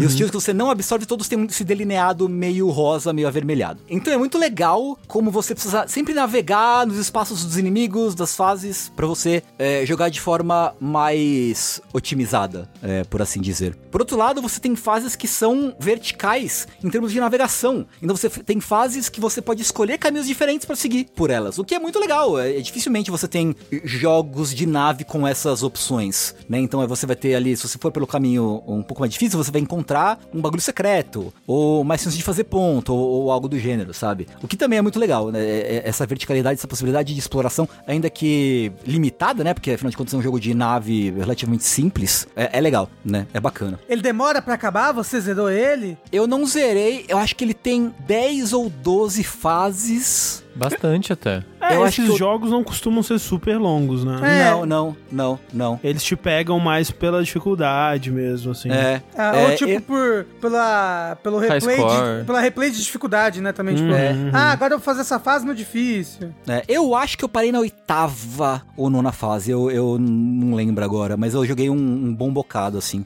E a dificuldade ela escala de um jeito é, aceitável? É- Eu fica acho que ela difícil? escala bem legal. Ah. Eu acho que assim, a primeira fase é bem introdutória pra você aprender a mecânica de drenar e soltar. A segunda vai. É essa que é mais ampla, né? Então, te ensina os princípios de você se movimentar, né? Te dando bastante espaço pra se movimentar primeiro, né? Pra você ficar confortável, ah, em dar volta nos inimigos, em buscar laser pra você absorver e soltar. A partir que da terceira ou quarta fase, a coisa começa a ficar um pouco mais exigente, eu acho.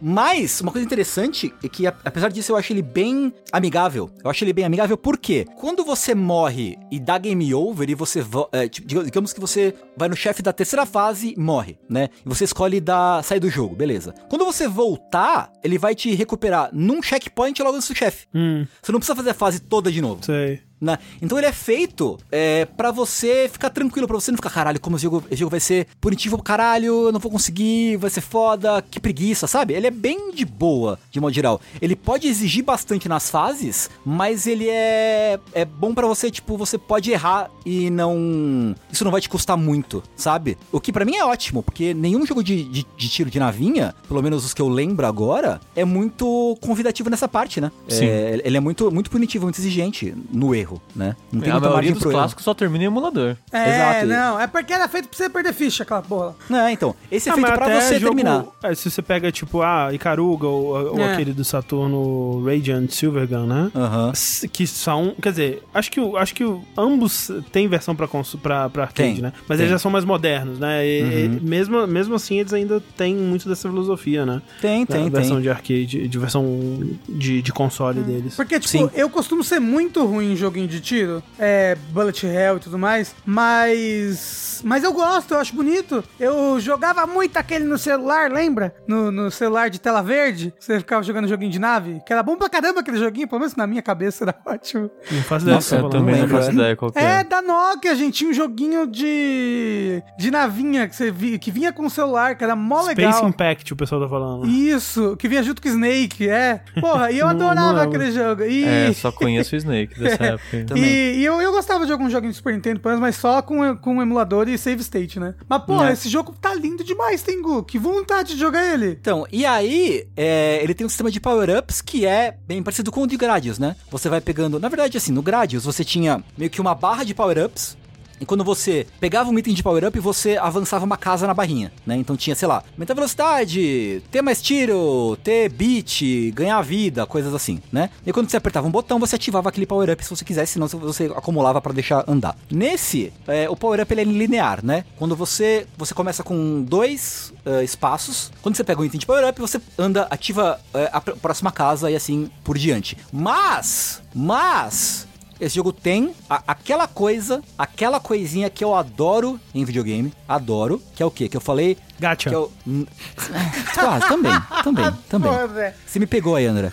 É, mas é um, um- uma skill tree personalizável. Ah. Tipo do God Hand e tipo do Samurai Bringer, que é também um jogo que eu falei recentemente dele. Por quê? Você pode. é, quem tá vendo no stream tá vendo que no canto superior direito da tela tem umas garrafinhas, Uhum, uhum. né? E isso aqui você usa pra carregar o, o- a Shard Blade. Então, é, então, o lance é. Essas garrafinhas são dinheiro, entre aspas, que você pode usga- usar pra comprar upgrades. Você pode comprar a qualquer momento. Você pode pausar a qualquer hora e comprar upgrade. Uau. E aí você compra slots a mais da sua barra de power-up. Você pode equipar o que você quiser, onde você quiser. Então, ó, eu quero, beleza. No nível 0, eu quero que comece com um tiro laser. No segundo, que eu ganhe um beat. No terceiro, que eu ganhe uma bomba que cai no chão. No quarto, que eu ganhe um escudo nas costas. E no quinto, que eu quero que atire pra cima e pra baixo também, sabe? Uhum. Mas, não, nessa fase é melhor que eu tenha mais poder de fogo atrás. Então eu posso mudar a qualquer hora, eu paro, pauso e mudo todo o meu, o meu setup, sabe? Cara, que maneiro isso. Então, porra, é muito legal, cara. Isso é muito da hora. E aí, Grade tipo, a- chegou até alguma coisa assim, de você poder personalizar 100% a, eu- o- o- a, a trilha de evolução, não, né? Eu, Eu acho acho, que que não. não. Acho que não. É, Mas, cara, eu achei super legal isso. E você pode ter tem, né, cinco, cinco slots pro seu combo de upgrades do seu tiro normal. Você tem opções de escudo diferente e tem opções de, de bomba diferente. né? Então pode ser uma bomba, pode ser um rajadão laser, pode ser um tiro laser pra cima e pra baixo, sabe? Tem uma bomba que você, quando você usa, você ganha todos os upgrades de uma vez só. Pra quando você tá fudido, mas tem bomba disponível, você, você usa e se recupera, né? É, então, cara, porra, foda, entendeu? Achei maneiro. foda o jogo, cara. Tá, parece, tá, no momento tá passando aqui pela lista de habilidades e tem bastante variedade, né?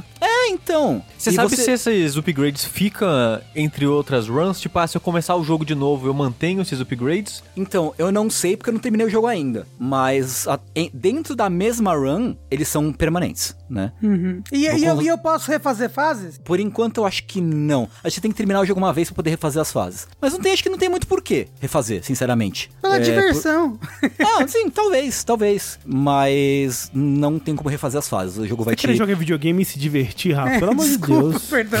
É que esse jogo parece muito legal, tem tô... Parece mesmo, parece mesmo. Eu tô... eu- eu- E ele é baratinho, né? Pelo que É, falando. então, 30 reais na Steam. Esse estúdio, é, esse estúdio é muito, muito competente, né? Ele é demais, demais. Cara, assim, 30 conto. Acabou de sair o jogo. Acabou de sair. 30 conto, bonito pra caralho, acessível, com várias opções de personalização da sua navinha. Tem um personagem É. que é um sapinho simpático. Tem o sapinho, porra, sapinho, né, do vídeo do, do Cabeção, Eterno Cabeção. Eterno. Cara, assim, foda. O que, que eu vou falar? O jogo é foda. Tengu, Ah. comprei. Aqui na Steam, tava com 10% de desconto. Digitalmente influenciado. É verdade, comprei. Aqui, é, hoje sugarei anos, quer dizer, jogarei isso, Drainus. Então, assim, porra, eu, assim, acessível, ah, bonito, ah, que parece eu. Ah, porra, aí sim tem autoestima, Ó, velho. É bonito, acessível e suga anos. Parece É que... verdade, parece É, você pô, mesmo, eu sou Tengu, eu, sou eu mesmo, olha só. né? É, então, cara, assim, eu só posso recomendar, papo sério, assim, eu tô me divertindo horrores. Eu até, eu até usei a, a- a- o grip de navinha, sabe?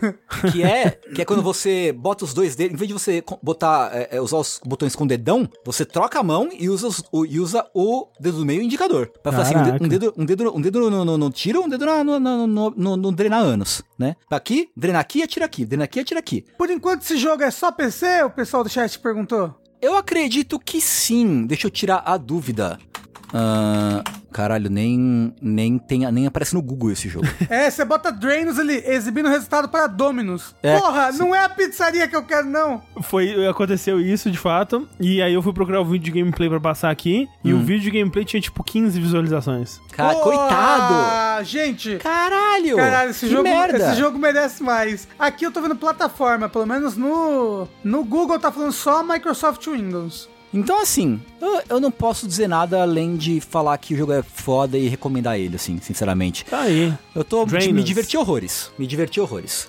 né? enfim, nesse fim de semana da gravação desse podcast, eu fui e visitei o, o grande Festa RGB, Festa RGB, que é um evento de retro gamers que vão se encontrar para falar de, eu imagino, jogos retrô. né? Porque eu nunca tinha ido, então eu não sabia exatamente o que, o que, acontecia nesse evento. Mas eu visitei ele no sábado passado e foi bacana, foi uma experiência bacana de modo geral. Tinha algumas pessoas vendendo os jogos, né? Então eu aproveitei e comprei algumas coisas pra, pra coleção. O que, que você comprou de, de nota que você gostaria de destacar nesse momento? Mega Man X6 eu comprei.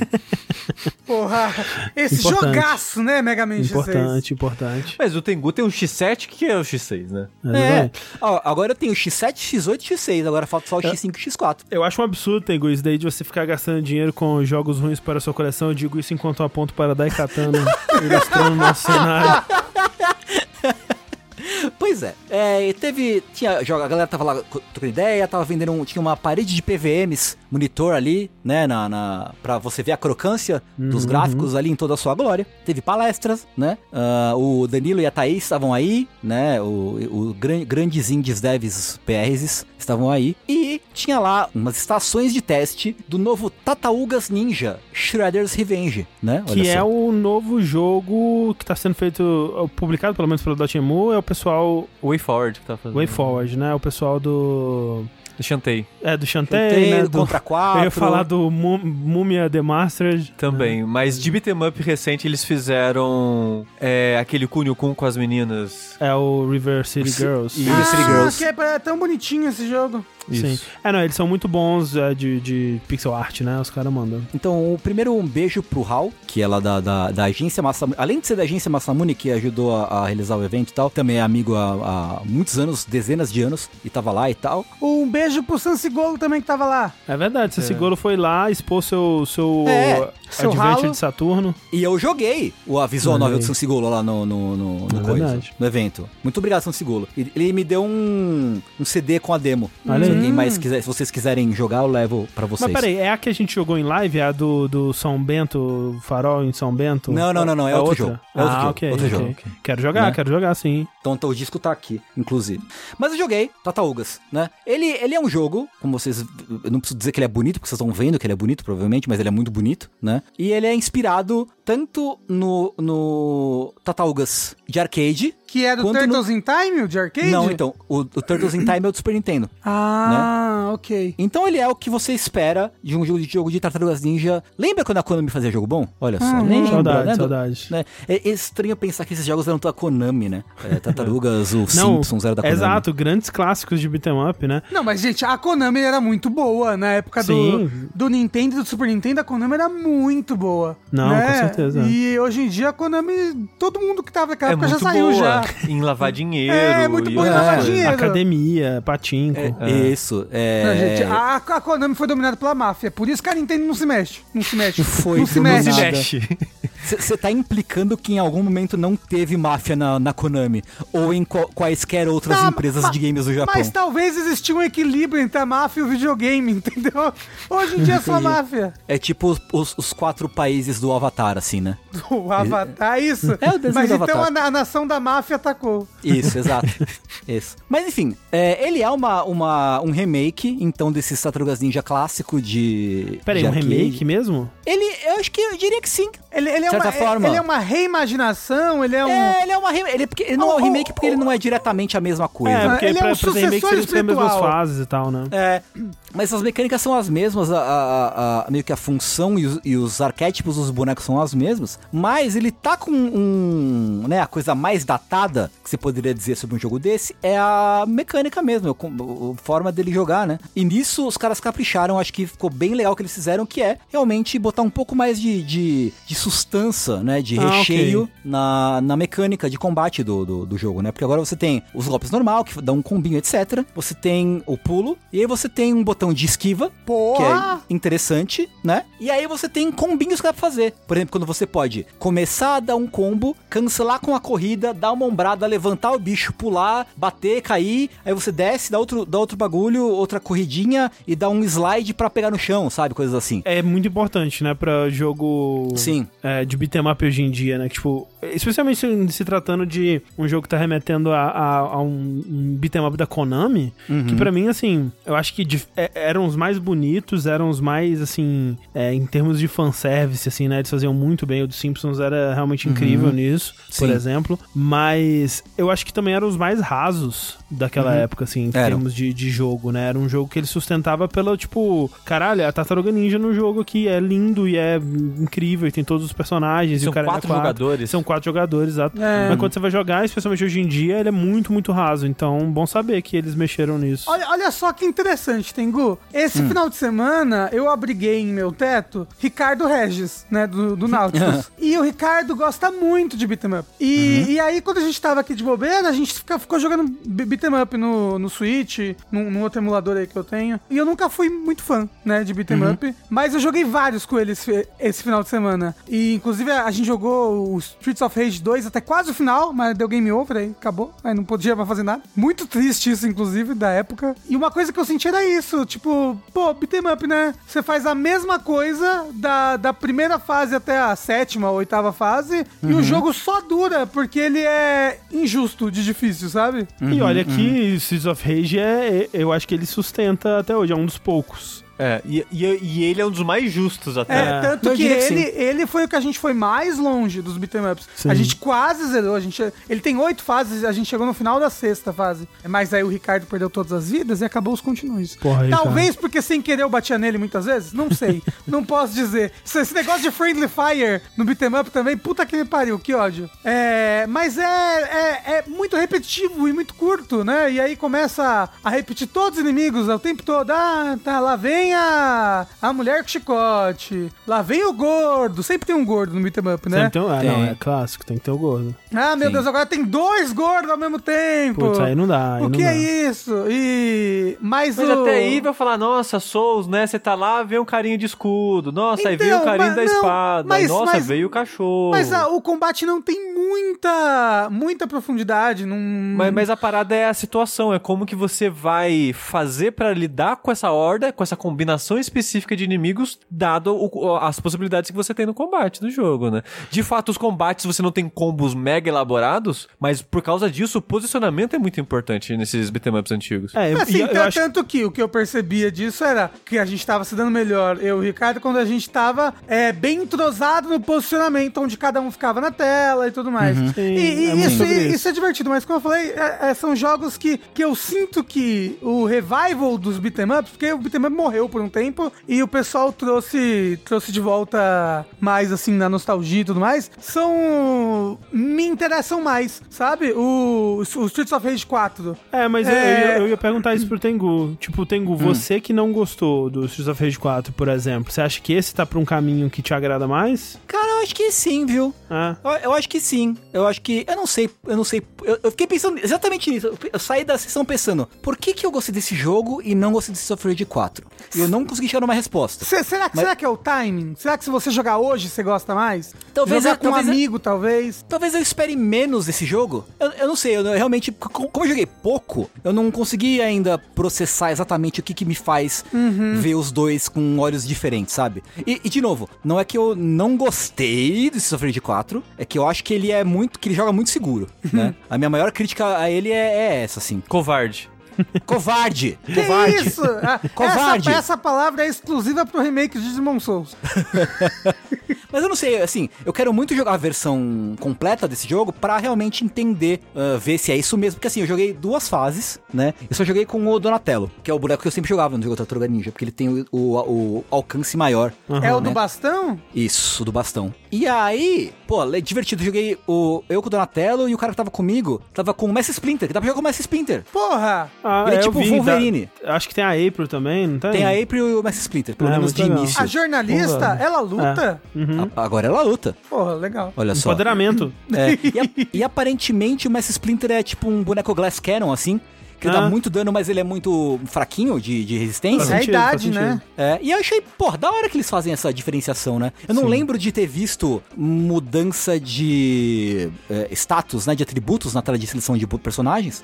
Mas deve ter. Eu, eu não devo ter. É, tipo, isso era. Isso tinha no- nos jogos an- antigos, mas era bem sutil, assim. Ah, tipo, o Donatello ele vai dar um pouquinho menos de dano por ele ter mais alcance, sabe? Tipo, essa co- esse tipo de coisa tinha. Aí o Leonardo é o mais equilibrado e, e o- os outros dois é uma outra coisa lá. Mas é. hum, Legal que eles estão é, indo mais nisso. Agora, eu vou fazer uma crítica, já que você falou do Donatello, uma crítica muito, muito séria aqui, tá? Hum. Muito, muito séria isso aqui. Isso aqui não pode ficar assim desse jeito. Porque o, o jogo, ele é claramente baseado no visual do, do- dos tartarugas do desenho dos anos 90, né? Todos os, os personagens parece que é, vêm direto daquele do, do, né, dos designs Sim, do desenho clássico, né? do desenho dos anos 90, exato. É, não, eles estão mais slim, eu acho. No, no- não, é Não. de um dos desenhos recentes, não? Não, não, Não, acho que não, não, pelo menos. Porque o Tartarugas Não. teve vários desenhos recentes. Teve, é, Não, eu, não- eu não vi nenhum que remetia exatamente aos desenhos dos anos 90. Não, tem, e- tipo, esse, esse estilo é mais, é mais. Ele tem um, um quê? Eu acho que assim, ele é o design clássico, né? Mas ele tem um toque mais, mais magrelo, que são dos mais recentes. É, ele é, ele é mais moderno, mas ele É. remete aos designs dos Sim. clássicos, Ah, né? ok. Sim, sim, sim. É porque tem um desenho do Tartarugas novo, que não é o desenho em 3D, que é lindo, que ele tem umas lutas de ani- ani- animação, assim, absurdas. Então, tipo, pensei que poderia ser isso, mas, mas Eu pelo que- visto não. Mas o que eu queria dizer, minha crítica,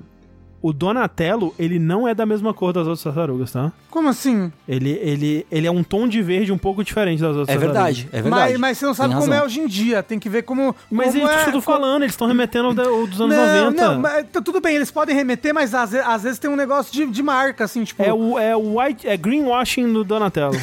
Green.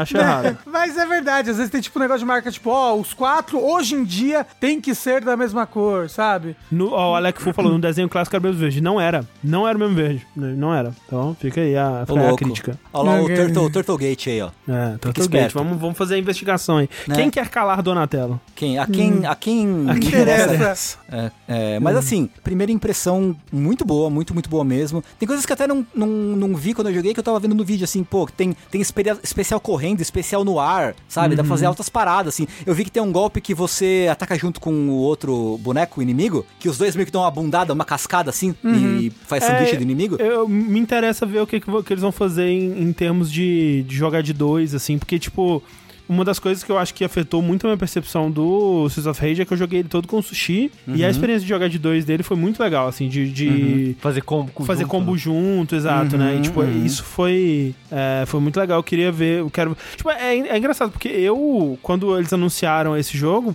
eu, eu não tenho muito carinho por esses jogos da, da, Tartaruga Ninja. Tipo, eu acho que eu gostava deles na época, mas qualquer apreço que eu tinha por eles meio que acabou quando eu joguei recentemente, assim, tipo, não não são jogos muito bons, sabe? É, são, são rasos. É, mas saber que eles estão.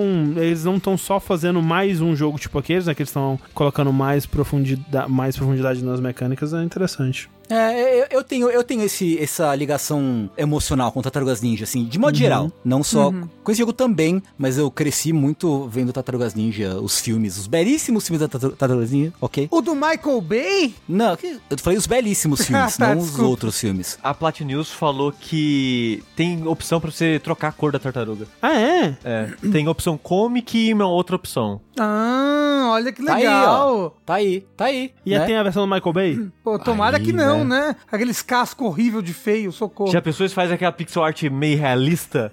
Isso. Caralho. Incrível.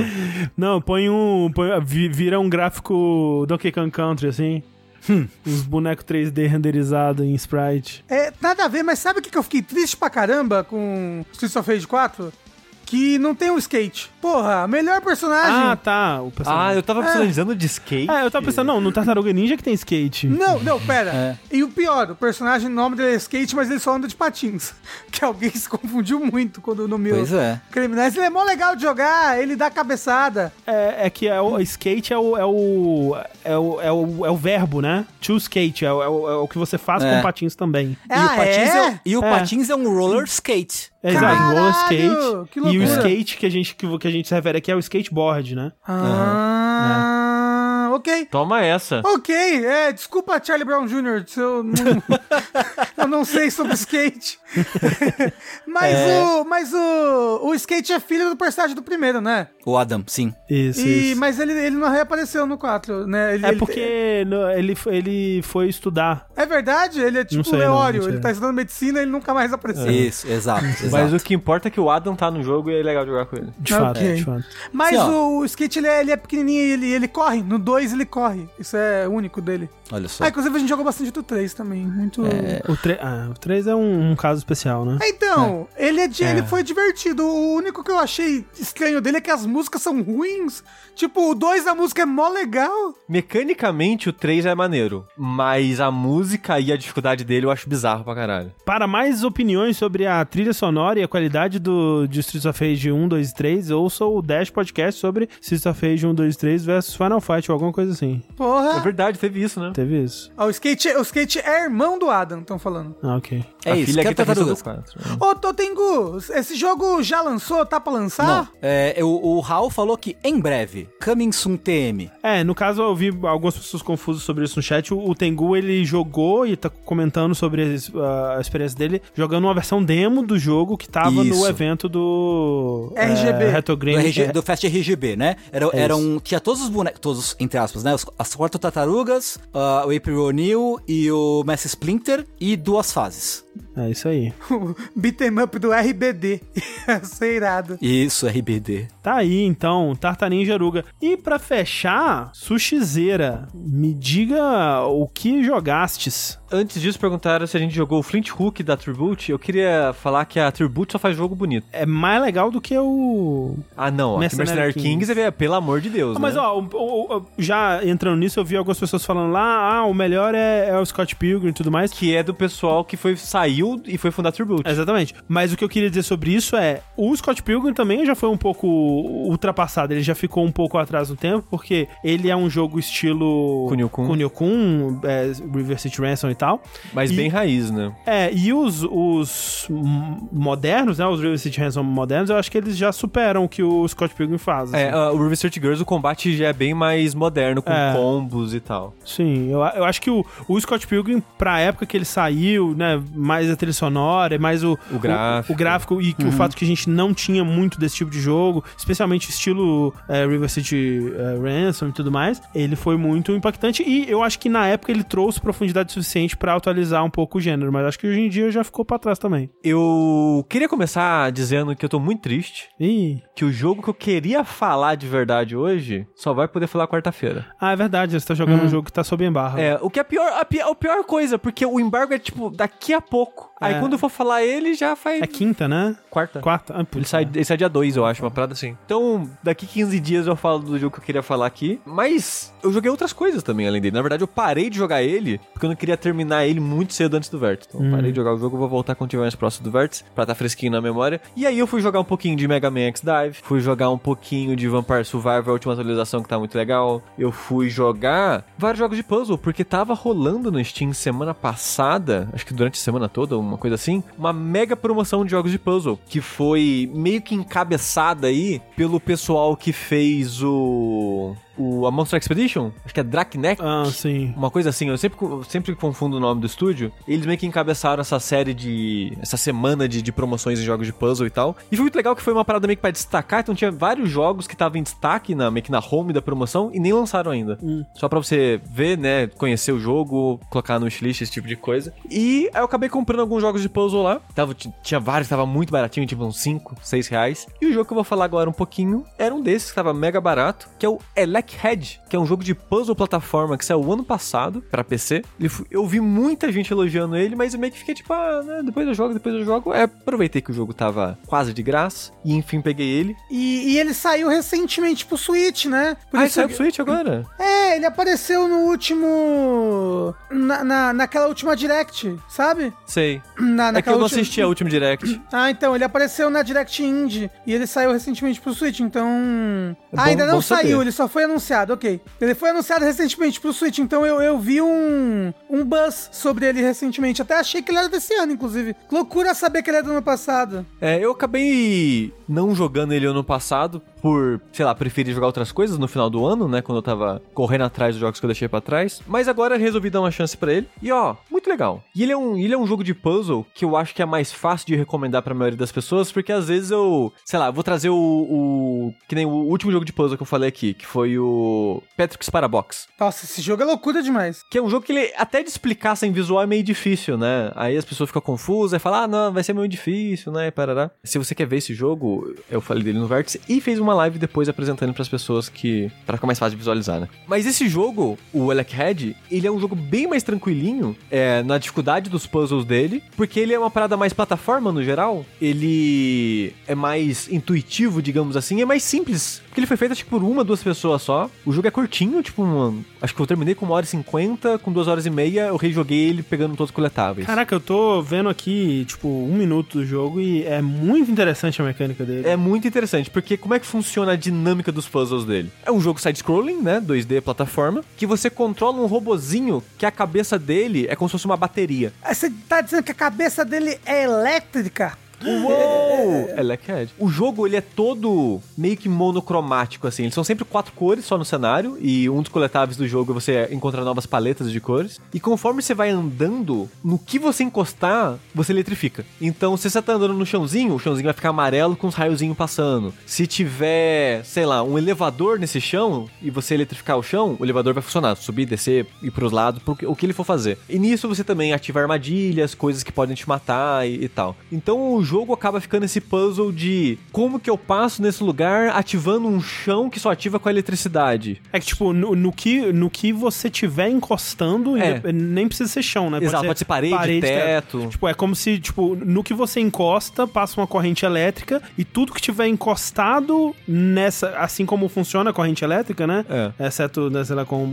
alguns materiais, tipo, a corrente ela passa pra esses objetos também, né? Então, tipo, ah, tem um, um, uma- um obstáculo que é um- uns blocos que surgem quando você eletrifica o chão. É, e aí você tem que passar por eles mas quando você tá no chão, eles estão criando uma parede, né? Porque eles estão ativados. Então você tem que pular, porque quando você pula, desativa a corrente elétrica, então desativa os blocos. E aí você passa por. É, é muito, muito interessante. Sim. E, e é bem intuitivo essa parte. Eu acho que o mais interessante ainda, André, é que eu não sei se você já tinha visto esse jogo antes em alguns trailers. Não. É que a sua cabeça se separa do corpo. Ah, E Exato. só, e só a sua cabeça é elétrica. Então, Isso. Então, então, tipo, você pode deixar a sua cabeça num lugar e ir pra outro. A, a primeira área do jogo é a mais tradicional, assim, só com plataforma pra você aprender, né, as dinâmicas mais básicas do jogo. Mas assim que você, acho que no comecinho da segunda área, um pouco antes de ir pra segunda área, é, você pega essa habilidade, que infelizmente vai ser a única habilidade do jogo, porque o jogo é curtinho, então um dos meus problemas com ele, digamos assim, é que eu acho que ele não aprofunda tanto assim quanto eu gostaria que ele fosse aprofundar é, nas mecânicas dele. Eu acho que ele, no final ele acaba sendo meio Raso. simples, raso, é, de certa forma, se ele colocasse mais camadas. Porque acaba sendo essa dinâmica de, ok, você arremessa a cabeça. E é isso. Aí o jogo ele vão, vai ter seis áreas, e cada área meio que vai complicar um pouquinho essa dinâmica, mas nunca apresenta algo novo, necessariamente, sabe? Ele vai talvez colocar umas lógicas que você não tinha sacado antes, mas não vai ter, tipo, uma mecânica nova ou nem nada do tipo. Não vai ter nem o, a Monster Expedition, que tem aquelas paradas meio que de, ah, nossa, eu podia fazer isso o tempo todo, ou, ou enxergar o jogo de uma maneira diferente, não tem algo do tipo assim. Mas o jogo ele é muito satisfatório de qualquer forma, porque, que nem eu falei, o, ele é um jogo mais fácil, ele não é tão difícil quanto, sei lá, The Witness, um Steve Sausage Roll, ou Monster Expedition e, e tal, o Babas Yu. Assim, você colocar The Witness junto com esses outros jogos é uma sacanagem, porque eu- todos esses outros jogos são muito mais difíceis que The Witness. The Witness também tem dificuldade. Ah, mas o The Witness, ele. Ah, não sei. Eu, ah, eu sei lá. Pra mim, tem um, tem um vão muito. Tipo, o Steven Sausage Roll e a Babas Ju, eu nunca vou terminar esses jogos. Eu não tenho a menor chance. Então, O Parabox esse jogo- também, que é. É, isso eu que não vi. Ah, o Parabox é de boa, o Parabox é de boa. Porra, o Parabox, a sua cabeça explode, é Eu muito consegui terminar ele É, sem talvez vídeo seja só o- Não, o mas você, conceito que você seja é muito bom né? em puzzle, Sushi. Não, é, então, o Parabox ele parece mais complicado do que ele é de fato. Hum. Mas de qualquer forma, esse jogo ele não é isso. Ele não é tão difícil assim. Ele tem um ritmo muito gostosinho, que ele, ele flui muito bem. Você não fica muito tempo nas telas, que os puzzles meio que são separados em, em telas, assim, né? A câmera ela não acompanha o seu personagem. Então é uma parada meio Mega Man, assim, de certa forma, que é fixo a tela, né? Quando você passa pelo final dela, corte seco pra uma nova tela de, de fase, digamos assim. Ah, o personagem, inclusive, poderia ser um boneco de Mega Man, se ele quisesse. Podia. Podia, mesmo. Um, um, um Robot Master. Então a dinâmica dele, ele, é, ele flui muito o jogo. Ele é muito gostosinho e ele tem muito segredinho. E é uma das coisas que vocês sabem, quem acompanha há mais tempo, eu adoro o jogo de puzzle que tem segredinho. De meio que que... Se bem que isso não chega a meio que quebrar o jogo, mas você meio que tem que dar uma futucada no cenário um pouco pra usar a eletricidade de maneiras interessantes, ou às vezes parede secreta que você pode atravessar e coisas do tipo. E os coletáveis do jogo estão basicamente nisso, de salas escondidas, salas secretas que você vai alcançar se você meio que, olha, e se eu tentar subir ali, será que dá pra subir ali? E coisas do tipo assim, além de paredes secretas. Então, o ritmo do jogo dele ser muito rapidinho, essa parada da eletricidade eu achei muito única e interessante, né? É um gimmick interessante que eu não tinha visto ser, ser usado dessa forma Ah, é, muito, é muito criativo. Tipo, é, é- Até quando eu comecei a ver o vídeo, né? Eu, nossa, que, que curioso, né? Tipo, em, em- todas as plataformas, em todos os pedaços do cenário, tem tipo um vão entre um, um pedaço e outro, né? Eu, tipo, nossa, será que ele fica pequenininho pra entrar nesse, nesse vão, né? Que, tipo, usando lógica de outros jogos de plataforma que eu joguei. Mas Uhum. não, né? Porque o jeito que a eletricidade funciona, né? É pra, pra garantir que isola, né? Os blocos onde Isso. a sua eletricidade vai funcionar. É assim que ele cria o desafio. Tipo, ok, você. ne- nesse bloco você só eletrifica esse bloco, né? Os outros blocos não ficam eletrificados e tal. Sim. É muito, muito espertinho o jogo. É. E, e, tipo, esse é um jogo de puzzle que eu acho que é mais geral, assim, porque ele não tá caro, mesmo fora da promoção, ele tá acho que 20 e poucos reais no Steam. Ele é curtíssimo, que nem eu falei, duas horas você faz 100% nele, pegando, pelo menos eu fiz pegando todos os coletáveis dele, que também nem são tão escondidos assim, é, de certa forma intuitivo, e o jogo tem meio que uma, uma paradinha que rastreia os coletáveis que você pegou em cada região, e tem fast travel. Então, se, ah, eu tô no, no, no segundo mundo, entre aspas, e eu vi que deixei algo no primeiro, você pode, ó, aperta o start, fast travel pro primeiro mundo e procura lá o coletável lá. É bem, o jogo é bem amigável no geral. Ele é um jogo de puzzle bem mais good vibes, relaxante assim, com uma trilha bem bacana. E é basicamente isso, não tem muito mais o que falar com ele. A- a- as mecânicas dele meio que são essas. É, mas é eu achei muito divertido. Só queria que tivesse mais. Eu queria que eles, eles brincassem mais com esse conceito. Que tivesse, sei lá, mais poderes na cabeça dele. Ou no corpo sem a cabeça e tal. É, mas acaba ficando só meio isso de arremessar a cabeça pra acessar lugares diferentes que você não acessaria sem. Ou pra tirar a eletricidade do corpo pra fazer coisas sem eletricidade Mas e pelo tal. menos é, é baratinho, né? A pessoa tá falando que tá 20 reais no Steam, né? Isso, então ele é curtinho, 20 reais. Porra. Tipo, vale, vale demais a pena, assim. À- Às vezes, às vezes é tudo que a gente quer, Sushi. É, não é. E, tipo, isso pra mim, eu joguei o. eu terminei o jogo basicamente em uma sentada e foi, e foi muito divertido. Tipo, só jogar um jogo mais quase pra desligar a cabeça assim e avançar, pra quem. Hã? Desligar a cabeça. Ah, Pra quem costuma jogar videogame ouvindo podcast, eu imagino que seja um ótimo jogo pra podcast também.